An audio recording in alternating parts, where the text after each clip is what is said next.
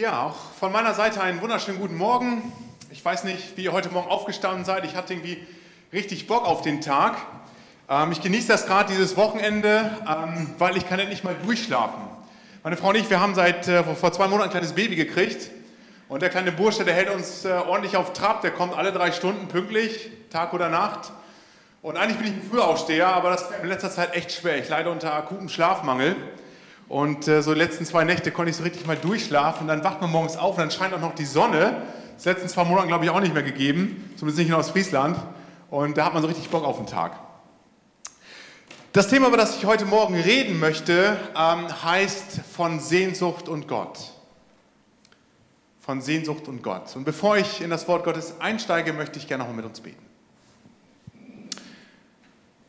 Jesus, ich möchte dir von Herzen Danke sagen für diesen neuen Tag. Jeder Tag ist ein Geschenk von dir. Jeden Tag, den wir verbringen dürfen und all das Gute, das wir genießen dürfen, das kommt alles von dir, Herr. Danke, dass du ein Gott des Lebens bist und dass du uns Leben schenkst, Herr.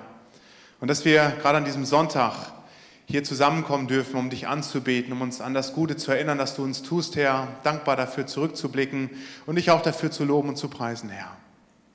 Und ich möchte dich einfach bitten, dass du jetzt in diesem Gottesdienst gegenwärtig bist. Ich möchte dich bitten, Herr, dass ja, wir einfach bereit sind, hinzuhören auf dein Wort, dass wir unsere Herzen wirklich öffnen für das, was du zu sagen hast.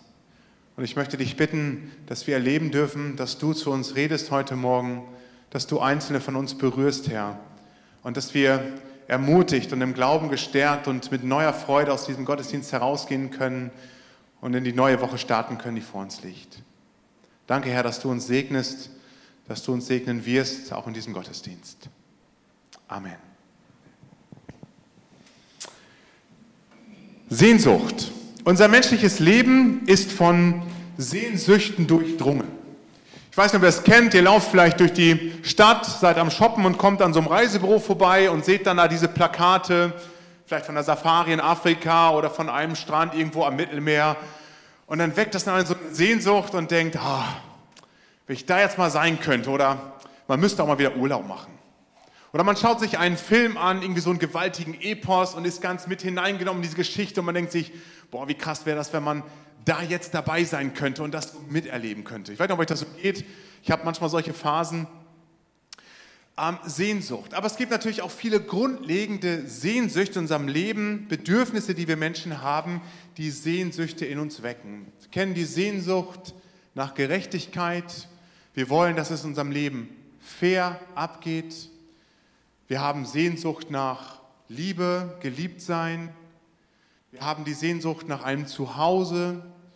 Wir haben Sehnsucht nach Unsterblichkeit. Wir haben Sehnsucht nach Sinnhaftigkeit in unserem Leben. Unser ganzes Leben ist von Sehnsüchten durchdrungen. Und es ist manchmal so in unserem Leben, dass wir erleben dürfen an manchen Stellen, dass gewisse Sehnsüchte ausgefüllt sind oder werden, manche auch gar nicht, andere für eine gewisse Zeit und dann wieder nicht. Und wir sind eigentlich immer so damit beschäftigt oder auf der Jagd danach, diese Sehnsüchte treiben uns an, dass wir sie in irgendeiner Form erfüllen können, weil wir davon einfach, ja, das heißt für uns einfach leben. Aber leider ist das in dieser Welt, in diesem Leben eben oft nicht so, sondern ganz oft erleben wir, dass unsere Sehnsüchte nicht gestellt werden. Zum Beispiel die Sehnsucht nach Gerechtigkeit. Wir haben oder wir wollen, dass es fair in dieser Welt abgeht. Es gibt Fair Trade, es gibt viele Organisationen, die sich das zum Ziel gesetzt haben, dass auch in ärmeren Ländern Menschen gerechte Löhne kriegen. Total gute Sache. Aber wir wollen natürlich auch Gerechtigkeit für uns. Da, wo Menschen uns verletzt haben, da, wo Menschen uns enttäuschen, auch da wollen wir natürlich, dass es eine gewisse Gerechtigkeit gibt. Wir wollen, dass Menschen uns gerecht behandeln. Und ganz oft erleben wir das nicht. Als Mann schaue ich gerne Actionfilme. Und was bei diesem Film eigentlich irgendwie immer das Tolle ist, dass man, dass man immer das Gefühl hat, die Gerechtigkeit kommt da voll auf ihre Kosten. Bei den meisten Filmen zumindest. Die laufen ja eigentlich in der Regel alle so vom selben Schema her ab. Es kommt irgendwann ein Bösewicht und der macht erstmal viel kaputt und verletzt tolle Menschen und macht da so richtig und da wird so ein richtig bösartiges Bild gezeichnet und innerlich so, man, man geht dann so mit und man ist stinksauer und sagt, boah, der Typ, der hat es aber so richtig verdient, dass der einen zurückkriegt. Und dann taucht im Laufe der Geschichte der Held auf und er kämpft dann gegen diesen Bösen und am Ende wird er dann umgebracht. Das hat dann oft auch nichts mit Gerechtigkeit zu tun, das ist oft dann mehr Rache als Gerechtigkeit. Aber am Ende, wenn man so in diesem Film drin ist und so mitgeht, dann, dann merkt man, was für ein befriedigendes Gefühl das ist, wenn der Böse jetzt endlich das zurückbekommt, was er verdient hat. Und dieses Gefühl, danach sehen wir uns auch so in unserem Leben, dass das passiert, dass da, wo wir Ungerechtigkeiten erfahren, dass Gerechtigkeit geschieht. Aber das, das kommt ganz oft nicht, weil, sich das, weil wir einfach merken, in dieser Welt gibt es einfach keine Gerechtigkeit. Wie viele Dinge in unserem Leben, die Menschen uns vielleicht angetan haben, bleiben ungestraft. Es gibt vielleicht jemanden, der hat seiner Kindheit Missbrauch erlebt, etwas, das nie zur Sprache gekommen ist, für das ein Täter nie zur Rechenschaft gezogen ist. Und wir müssen mit diesen Verletzungen leben und auch damit, mit dieser Ungerechtigkeit. Neulich las ich in einem Zeitungsartikel, fand ich auch total verrückt. Da waren drei Jungs, die haben eine Spritztour gemacht, war ein bisschen Alkohol auch mit im Spiel, waren alles drei Brüder und sind dann mit dem Auto in irgendeine Scheune von einem Landwirten gebrettert und haben da einen riesen Schaden angerichtet. Und dann ging das Ganze natürlich vor Gericht. Und anscheinend gibt es dieses Gesetz, dass äh, wenn man familiär verbunden ist, dass man nicht gegeneinander aussagen muss. Das heißt, die Brüder konnten, durften alle nicht gegen sich aussagen. Und dadurch konnte man natürlich nicht feststellen, wer von den dreien gefahren hat, wer nun der Schuldige war. Und schlichtendlich wurde keiner verurteilt. Und der Bauer blieb alleine auf dem Schaden sitzen. Da denke ich, das kann doch nicht angehen, das ist doch nicht gerecht. Dann hätte man zumindest alle drei verknacken können oder so. Ich meine, die haben ja alle irgendwie Schuld gehabt.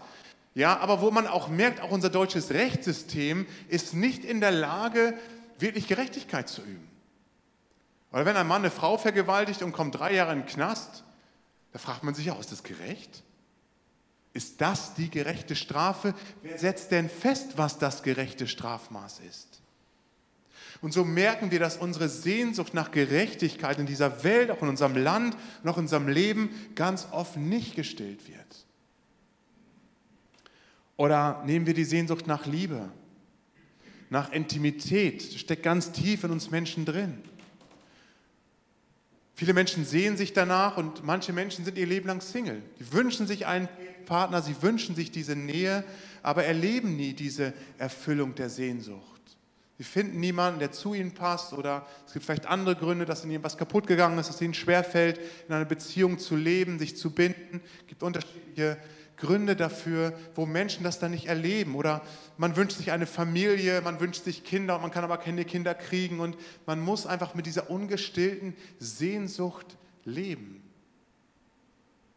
Oder jemand wünscht sich einen Vater, ein Vorbild, hat als Kind nie gehabt, weil durch Scheidung der Vater einfach weggebrochen ist und man ist ohne Vater aufgewachsen und man spürt sein Leben lang diese Sehnsucht nach einem Vaterbild, nach einem Vater, nach einem Gegenüber und man hat das einfach nicht. Oder man lebt vielleicht auch in einer Beziehung, die mal gut gestartet ist und über Lauf der Jahre hat man sich dann doch auseinandergelebt durch Uneinigkeiten, durch verschiedene Interessen, durch Streitigkeiten oder was auch immer. Und dann ist man zwar in einer Beziehung, aber merkt, dass die Sehnsüchte nach Intimität und nach Nähe, nach verstanden werden, nach Liebe doch nicht erfüllt werden.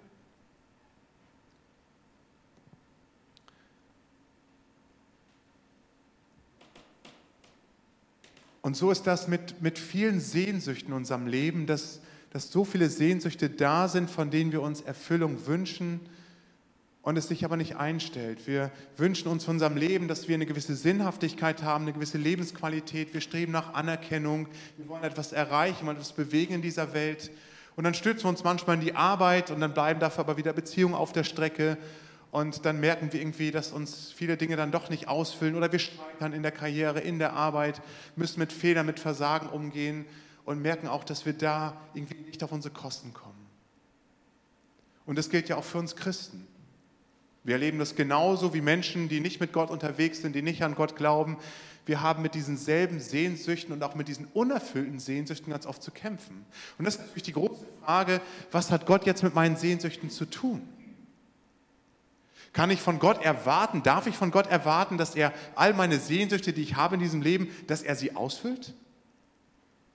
Oder ist es so, dass meine Beziehung zu Jesus, diese ganzen Sehnsüchte, nicht erfüllt sind, dass er das kompensieren kann, dass er das alles so aufsaugt in sich? Wie ist das? Und ich möchte mit euch in die Bibel hineinschauen, in das Buch Hiob. Da ist die Geschichte von einem Mann, der auch Hiob heißt, daher hat das Buch seinen Namen. Ich denke, die meisten von euch kennen die Geschichte, ich reiße sie nur ganz kurz an. Hiob wird uns vorgestellt als ein sehr reicher Mann, der in seiner Zeit unheimlich große Viehherden besitzt, an Schafe, an Ziegen, an Kamelen, an Ochsen, an Eseln, hat alles, was man sich vorstellen kann. Jede Menge Bedienstete, Angestellte, also man kann sagen, er ist ein Großunternehmen. Wahnsinnig reich.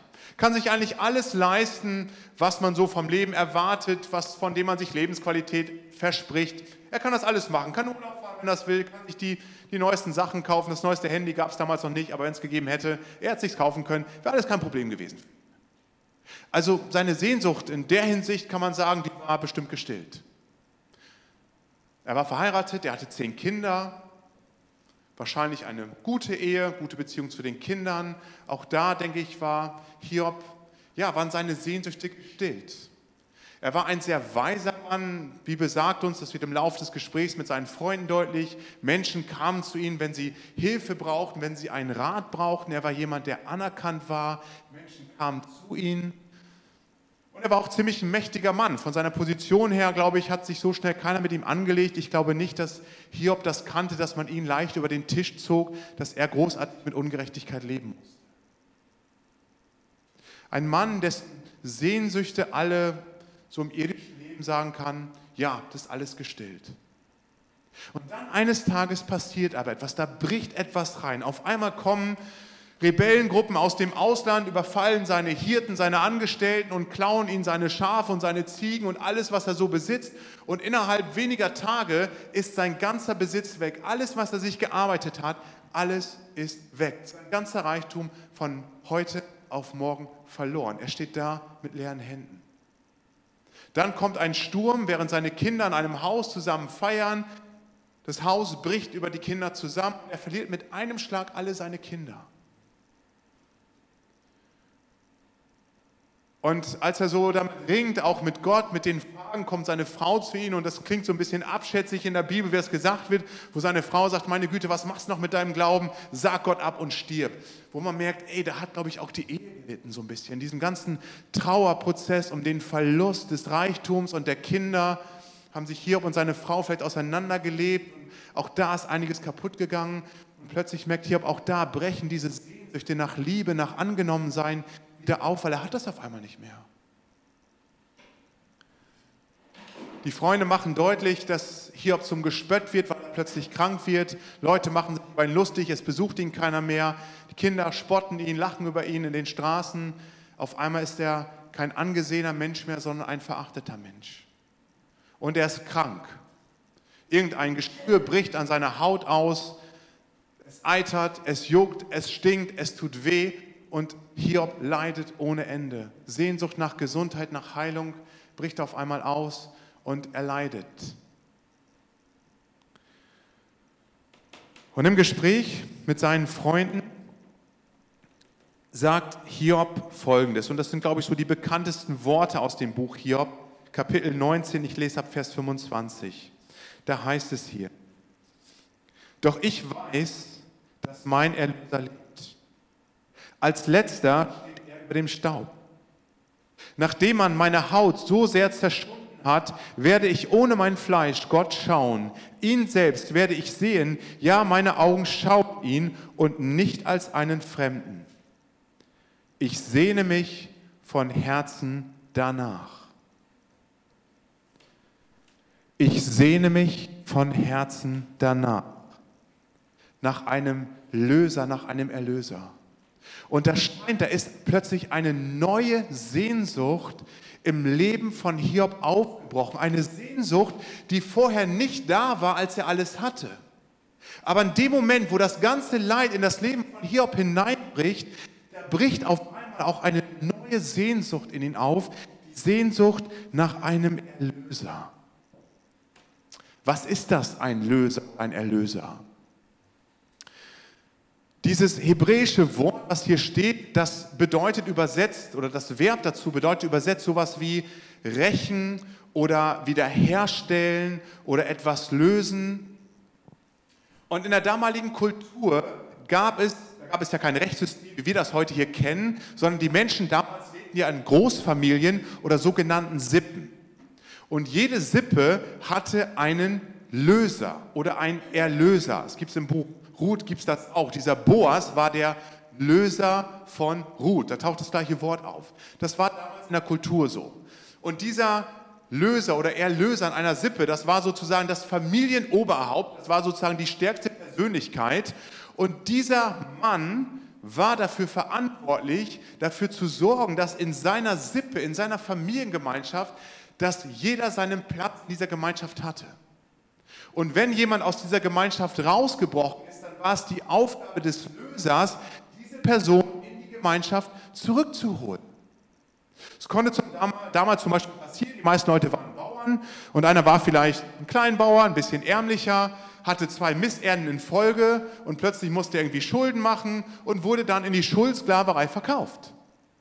Da kam ein Mensch damals nicht mehr raus. Wenn du Sklave warst, dann warst du das für den Rest deines Lebens. Das heißt, er war auch für die Sippe verloren. Dieser Mann war dann in einer Situation, aus der er sich selber nicht heraus befreien. Und dann kommt der Löser der Familie und geht auf den Schuldeneintreiber zu und sagt, hör mal zu hier, ja, dieser Mann gehört zu meiner Sippe, was schuldet er dir? Und dann hat der Mann diese Summe bezahlt und hat diesen Mann aus der Sklaverei freigekauft. Das war seine Aufgabe. Er hat sozusagen diesen Mann wieder neu in die Gemeinschaft seiner Familie integriert. Das war die Aufgabe eines Lösers. Und ihr kennt alle die Geschichte von Abraham und Lot.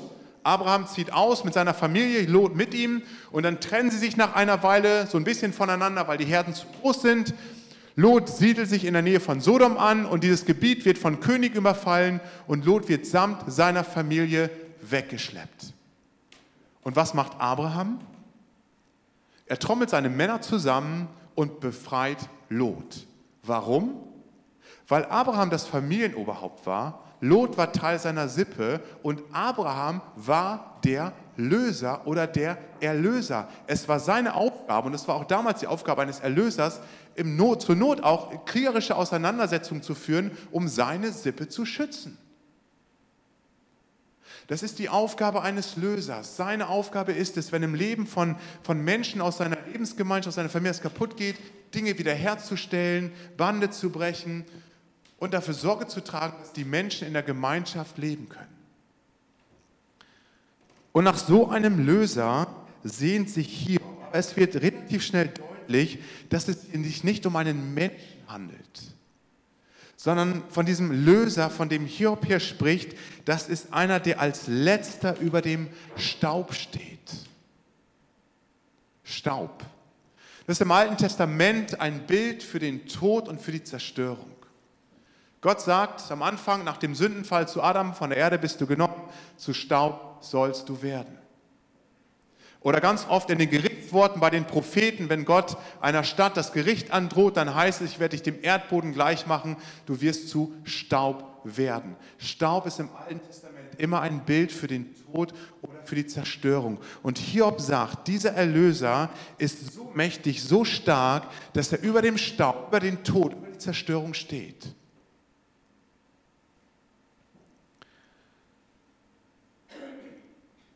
Und dieser Erlöser, das ist Jesus. Er steht über dem Staub.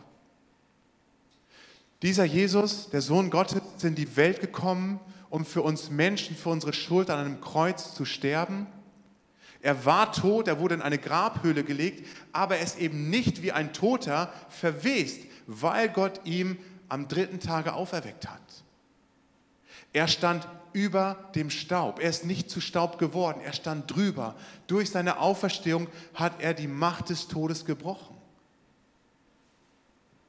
Und aufgrund seines Todes können wir Menschen Vergebung für unsere Schuld bekommen und können mit Gott versöhnt werden. Das heißt, durch den Glauben an Jesus Christus. Und wenn wir die Vergebung Gottes in Anspruch nehmen, dann werden wir Kinder Gottes. Das heißt, wir werden Teil der Familie Gottes oder wir werden Teil der Sippe Gottes.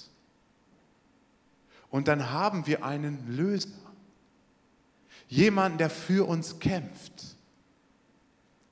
Jemand, der immer wieder dafür sorgt, dass in unserem Leben, der dafür da ist, uns zu schützen, der Dinge heil macht, die zerbrochen sind, der uns hilft, Beziehungen wiederherzustellen. Der immer wieder dabei ist, auch unsere Beziehung zu Gott wiederherzustellen, wenn wir uns durch Schuld und Sünde von Gott entfernen oder durch sündhafte Lebensstile uns von Gott entfernen. Jesus ist dieser Löser, der dafür Sorge trägt, dass wir Teil dieser Familie Gottes bleiben, dass wir Kinder Gottes bleiben. Er ist dieser Erlöser. Aber ich glaube, dass diese, ist ja eine Art Prophetie, die Hiob hier hat. Er sieht diesen Erlöser. Klar gab es Jesus damals auch schon, aber hat ja eben noch nicht auf dieser Erde gelebt, wie wir das jetzt kennen vom Neuen Testament. Aber ich glaube, hier handelt es sich um eine Doppelprophetie. Sowas gibt es manchmal im Alten Testament, Prophetien, die sich zweimal erfüllen können. Ich glaube nämlich auch, dass sich diese Prophetie auf das Ende, auf die Wiederkunft Jesu bezieht. Denn die Bibel sagt uns ganz deutlich, dass Gott eines Tages diese Welt zerstören wird. Sie wird zu Staub zerfallen. Der Tag wird kommen, an dem Gott diese Welt beenden wird, weil es keinen Platz mehr für sie gibt, weil sie durch die Schuld, durch den Tod und alles das einfach dermaßen in Mitleidenschaft gezogen worden ist, dass sie nicht mehr nötig ist. Dann wird diese Welt zu Staub. Und Hiob sagt, der Erlöser, Erlöser steht über dem Staub. Das heißt, an dem Tag, an dem Jesus Christus wiederkommt, wird diese Welt zergehen. Und was wird Jesus tun an diesem Tag, wenn er wiederkommt? Was wird er tun? Er wird Gerechtigkeit herstellen. Er wird Gerechtigkeit bringen. Diese Gerechtigkeit, die wir dieser Welt schuldig geblieben worden sind, diese Gerechtigkeit wird Jesus bringen durch das Gericht Gottes. Und dann wird sich unsere Sehnsucht nach Gerechtigkeit erfüllen. An dem Tag, an dem Jesus Christus wiederkommt, wird Gott sein Gericht halten und dann wird der Gerechtigkeit Genüge getan. Dann kommt alles nochmal zur Sprache. Dann wird jeder Mensch für seine Taten zur Rechenschaft gezogen. Und wenn Gott das Urteil über einen Menschen spricht, dann ist das Urteil auch gerecht. Und wenn Gott das Urteil über einen Menschen spricht, dann ist der Gerechtigkeit wirklich Genüge getan. Nicht wie bei unseren irdischen Gerichten. Weil Gott kennt die Fakten, er weiß alles, er sieht alles, er kennt das Herz, er kennt die Motive, er kennt die Verletzungen, aus welchen heraus Menschen gehandelt haben. Er weiß das alles. Und wenn Gott durch Jesus Christus Gerechtigkeit übt, dann ist der Gerechtigkeit zu 100% Genüge getan. Dann gibt es dem nichts mehr hinzuzufügen, dann gibt es nichts mehr zu beschweren, dann gibt es nichts mehr zu sagen, dann ist unsere Sehnsucht nach Gerechtigkeit zu 100% erfüllt.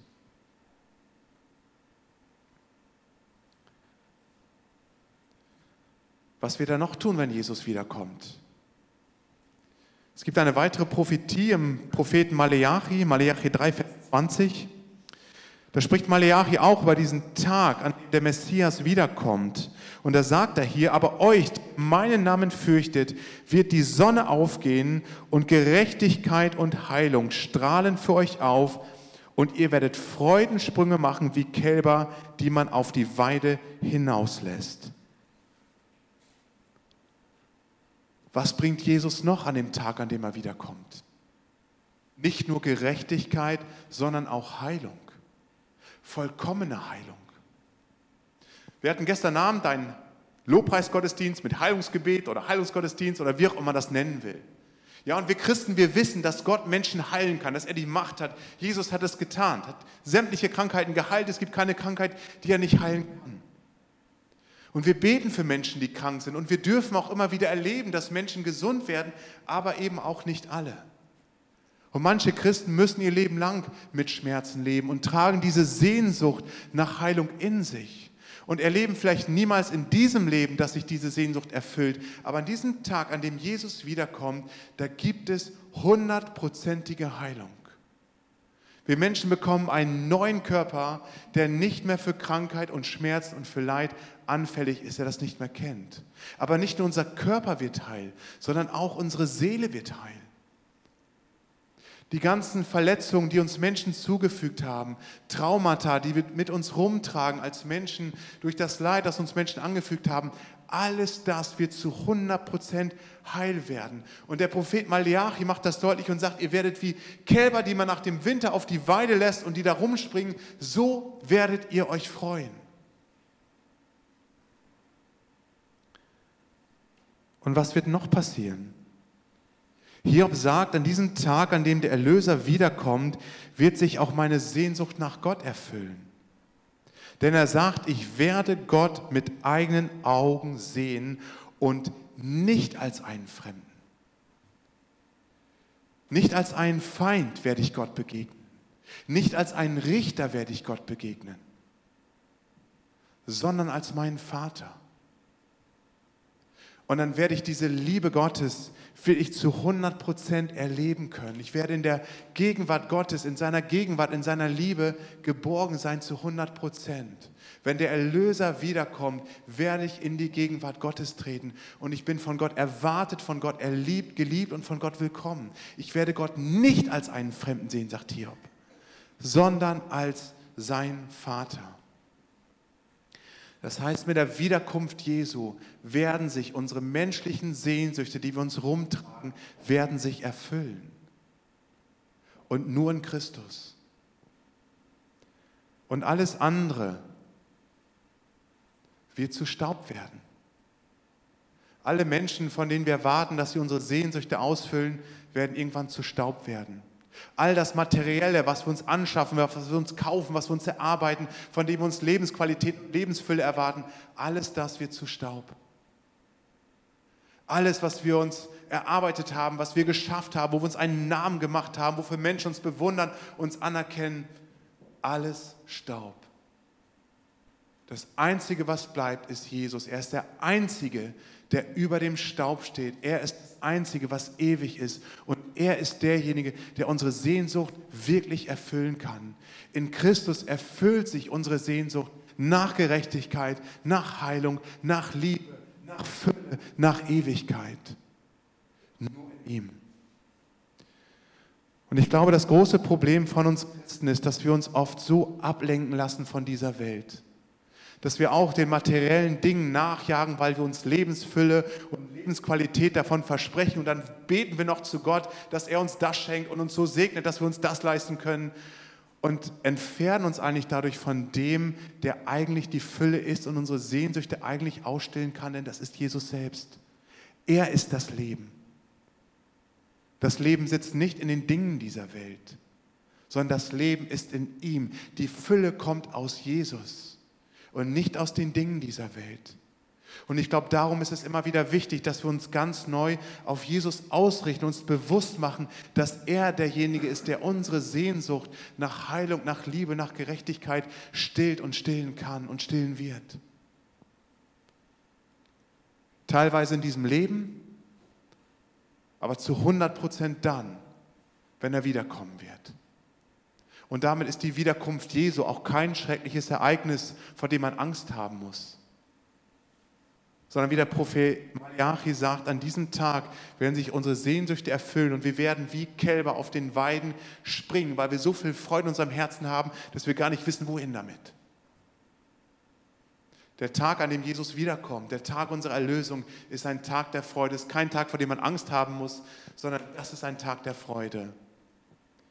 Und Hiob sagt, ich sehne mich von Herzen nach diesem Tag. Und es ist so meine Hoffnung, dass eure Sehnsucht nach Gott wieder ganz neu aufbricht. Eine Sehnsucht nach Jesus, nach dem Erlöser, nicht nur für dieses Leben, sondern auch für den Tag, an dem er wiederkommt. Doch ich weiß, dass mein Erlöser lebt. Als letzter steht er im Staub. Nachdem er meine Haut so sehr zerschunden hat, werde ich ohne mein Fleisch Gott schauen. Ihn selbst werde ich sehen. Ja, meine Augen schauen ihn, aber nicht als einen Fremden. Ich sehne mich von Herzen danach. Gott segne dich.